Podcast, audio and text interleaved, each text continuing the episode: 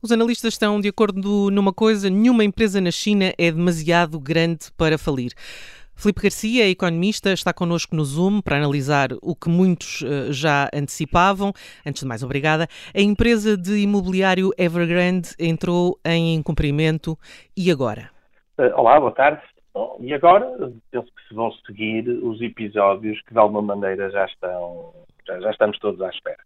Ou seja, quando tudo isto surgiu, eh, a primeira grande dúvida era se este evento se iria tornar em algo com características sistémicas, ou seja, que iria contaminar o sistema financeiro e outros setores da economia chinesa e, quem sabe, internacional, eh, ou se aquilo que iria ser feito era uma tentativa de conter, de, digamos, conter eh, estes danos ao setor imobiliário e a estas empresas de maneira a que, eh, enfim, não tivesse muito mais impactos para, além, para fora desses setores. O, o impacto nas, nas, bolsas, eh, desculpa interrompê-lo, o impacto nas bolsas foi pequeno, não é? Isto, é? isto é sinal de que os mercados já estavam a contar que mais cedo ou mais tarde a Evergrande falhasse um pagamento. Ao dia de hoje, até são muito poucas as referências a este default, que já foi na semana passada, já aconteceu na semana passada, uh, são muito poucas as referências nas notícias de mercado, o que mostra muito claramente que o foco está muito mais agora nas reuniões da Reserva Federal Norte-Americana e do BCE do que propriamente neste assunto.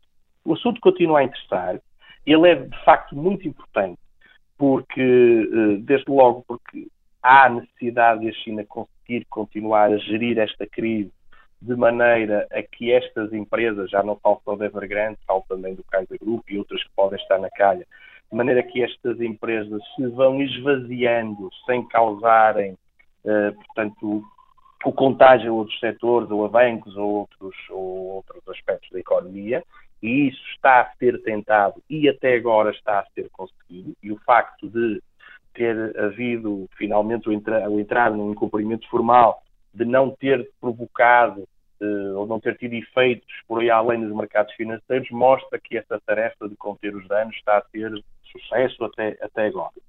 Agora, começam-se aqui a discutir duas outras questões, e eu penso que é aqui onde, onde, vão estar uh, as atenções para os próximos tempos. Uh, uma delas diz respeito ao seguinte: Pequim disse já há muito tempo que a primeira prioridade no processo de reestruturação destas empresas será a de proteger aqueles que compraram os apartamentos uhum. da Evergrande e de outras uh, empresas. Ou seja, proteger, se quisermos, os mais pequenos, protegermos os consumidores. Uh, e é isso, e, e tem sido esses os sinais que têm sido dados. Mas uh, isso pode significar que, ao nível global, a nível internacional, os investidores percam confiança uh, na China como destino de investimento internacional, se considerarem que, numa situação de crise, e é o caso, os seus interesses vão ser subordinados a outros interesses decididos uhum. politicamente. E, portanto, este é um aspecto relevante, que é o da confiança. E esse, esse, esse, esse, nível de, de, confiança num cenário destes uh, uh, pode ser de alguma forma mitigado com a Comissão de Gestão de Risco, com representantes do governo dentro uh, do grupo Evergrande? Isso é, isso é, suficiente para que os bancos e as empresas de investimento confiem no futuro? Ou, ou seja, confiem no facto do governo chinês estar de alguma forma a criar aqui uma almofada para amortecer o pior? Eu penso que a palavra-chave é mitigar, ou seja, não resolve. Não resolve. Uh, creio que este caso traz ao de cima um dos riscos associados ao investimento na China. E ao excesso, é da... e ao excesso de dívida. Sim, mas sobretudo a questão da discricionariedade. O, o, aquilo que nós gostamos muito de, de chamar em mercados do rule of law, portanto, o, o facto de haver um, um, enquadramento legal que é muito claro e que acaba por ser equilibrado para todas as partes e que, no fundo, é isso que define um terreno eh, apropriado para investimento. Eh, e este caso traz-nos, eh, traz à tona essa discricionariedade política que, faz com que os uh, investidores possam ser tratados de maneira diferente. Mal comparado, o caso é diferente, mas faz um bocadinho lembrar aquilo que aconteceu em Portugal quando algumas obrigações do Banco Espírito Santo foram eh, incluídas no processo de reestruturação e outras não.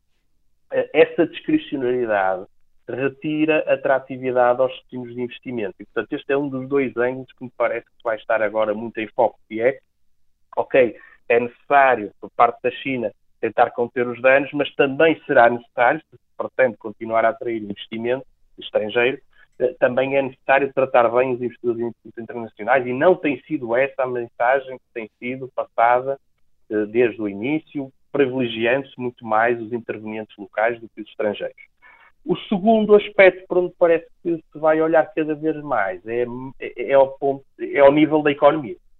Porque, tomando como boa a premissa de que isto vai ser contido e que não vai haver um contágio para o setor financeiro e que não vai haver por aí grandes problemas, e nós tivemos ainda na semana passada um conjunto de medidas monetárias uh, na China com a injeção de mais de 200 mil milhões de dólares nos, nos, nos mercados financeiros para precisamente acalmar, digamos, qualquer tensão que pudesse uh, suceder. Portanto, partindo do princípio que esse, esses esforços vão ter sucesso, uh, a verdade é que provavelmente, ou certamente, o setor imobiliário uh, vai, vai desacelerar muitíssimo e com ele a procura de, muitos, de muitas matérias-primas e subsidiárias para este setor o, o, o, PIB chinês, o crescimento do PIB chinês era influenciado, algumas métricas que temos vindo a ler, em 30% pelo setor imobiliário, e, portanto, este colapso, se quisermos, da atividade no setor imobiliário vai ter impacto na declaração da China.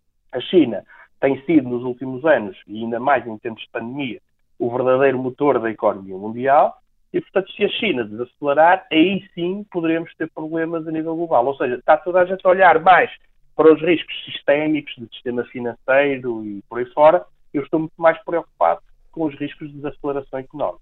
Estamos a falar de uma empresa que emprega mais de 200 mil pessoas.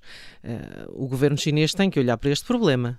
E estará a olhar. Eu creio que aquilo que está a tentar, aquilo que está a tentar fazer é, é efetivamente ir digerindo o, o assunto. Uma coisa é. Numa reestruturação nós, ponderada? Uma reestruturação, desde logo, organizada centralmente é aquilo que já se nota, ou seja, paulatinamente a gestão da empresa está a ser afastada das decisões-chave e é, digamos, vamos chamar-lhe a administração do governo, enfim, é uhum. é difícil dar nomes. A tal comissão que eles chamam Comissão de Gestão de Risco.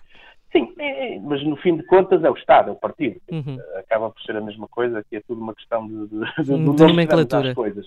Exato, é o nome que damos às coisas. Portanto, está a haver aqui uma gestão centralizada que creio que terá também uh, em consideração as pessoas e os empregados. Até porque, e temos também já falado disto várias vezes, não é do interesse do partido que uma situação deste género crie tensões sociais, porque isso coloca de alguma maneira o modelo, todo este modelo em causa, colocaria todo este modelo em causa.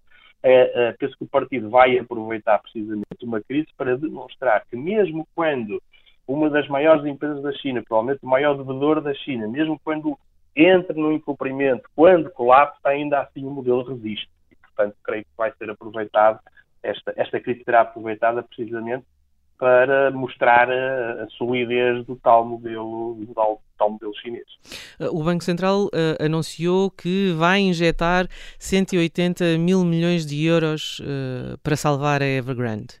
Uh, isso vai, vai ao encontro exatamente do que o Felipe Garcia está a dizer, uh, que a China não vai querer que hum, nos mercados estrangeiros, com os investidores estrangeiros, haja uh, uh, qualquer sinal de que o governo não enfim, não uh, consegue de facto, uh, não digo salvar a Evergrande, mas uh, conter qualquer contaminação dentro, mas também, mas também fora. Acho, eu acho que desde a primeira hora que, e, e, creio que até temos a oportunidade de falar nisto, desde a primeira hora que não me pareceu que salvar Evergrande fosse o objetivo. Pelo contrário, uhum. a empresa tornou-se demasiadamente grande, não para cair, como já falamos, mas para ser gerida, se quisermos, eh, e que o objetivo passa precisamente por retalhar esses ativos uh, e, e, e, digamos, conter os danos, mas sem salvar a empresa. Ou seja, acho que estas empresas estão condenadas, desde o primeiro dia desta crise, estão condenadas a desaparecer. Um, agora, as injeções de, de capital que, que, já foram feitas e que vão ser feitas têm como objetivo, essencialmente dois objetivos. Um deles que é de manter, uh, digamos, a operação da empresa de forma a poder terminar todos os empreendimentos que estavam em curso para não prejudicar uh, os compradores desses imóveis. E, em segundo lugar, para, lá está, mitigar todos os outros efeitos adversos internos e internacionais. Mas já, já há bancos internacionais que admitem que possam perder uh, parte do investimento. Com certeza, e isso vai acontecer. Mas isso é uma coisa normal, ou seja, é perfeitamente normal, é corriqueiro em qualquer investimento que hajam coisas que não corram bem. E, portanto, admitir-se. Reparem, estamos a falar, por exemplo, no caso das obrigações, estamos a falar claramente de obrigações da AIL, ou seja, estamos uhum. a falar de obrigações que pagam um juro que é muito acima daquilo que são os emitentes mais seguros. Qualquer investidor que tenha o um mínimo de racionalidade sabe que, ao eh, investir neste tipo de títulos, está a correr riscos maiores do que se tiverem títulos muito seguros. É? E, portanto, não me parece errado que, que, que, suceda uma situação desse género. Mais complicado é se houver tratamentos diferenciados. Esse é um dos tais uhum. temas que, há bocadinho, que vai estar aqui, aqui a olhar. Agora, acho que uh, há, há, uma coisa curiosa na forma como se olha para a China, pelo menos na minha percepção e daquilo que vou lendo, que é, uma, que é, que é um amor óbvio por parte dos investidores internacionais. Um óbvio no sentido em se pensar que há uma discrecionalidade política, que há opacidade, que há, portanto, há falta de transparência, que, que, há coisas que acontecem que estão fora do domínio, que é difícil litigar, etc. E isso é, é visto muito, de uma forma muito negativa e, e, e, faz com que os investidores exijam um prémio de risco importante. Mas depois há aqui uma espécie, de, não sei se é bem de um amor, mas talvez uma fé, que é de se entender que, uh, que, o, que, o, governo chinês tudo pode, e como tudo pode, uh, vai proporcionar o melhor dos desfechos de maneira a que não suceda aqui nenhuma crise digamos assim. E esta, é, é, curioso que esta dicotomia faz com que, por um lado, haja uma desconfiança muito grande, mas ao mesmo tempo uma confiança grande que as coisas estão a promover, uhum. não deixa de ser, de ser curioso. De facto, a única coisa que não pode falir na China é o Partido Comunista como dizia Sim, este é analista é que, que ouvimos uh, no início. Filipe Garcia, muito obrigada mais uma vez por eh, ter estado com, connosco no Zoom para analisar de novo este futuro muito incerto uh, do grupo Evergrande.